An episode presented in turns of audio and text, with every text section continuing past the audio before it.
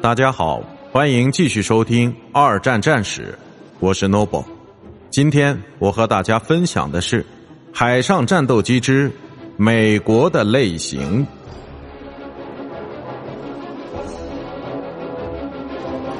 美国海军也是带着战前设计的款式参加到第二次世界大战中去的。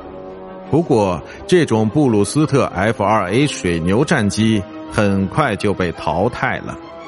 这也是美国海军的第一种单翼飞机，曾效力于中途岛战役，并在1941到1942年间在马来半岛。与英国皇家空军并肩作战，但显然都无法与日本的零式战机相媲美。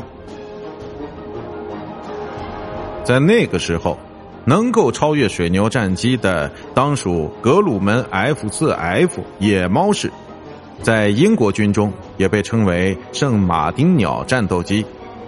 野猫式的升级款式在军中一直服役到一九四五年，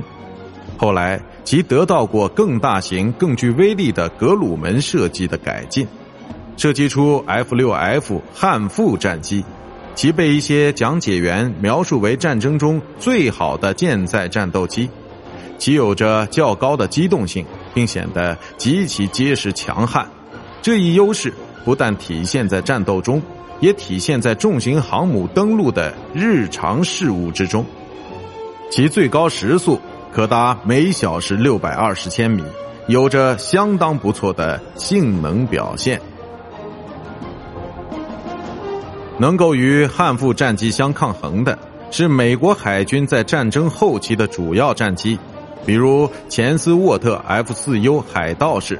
自一九四二年十月才开始服役。它要比汉复式飞机飞得更快些，战争后期的新款速度可达每小时七百多千米，还可以被当作战斗轰炸机来使用。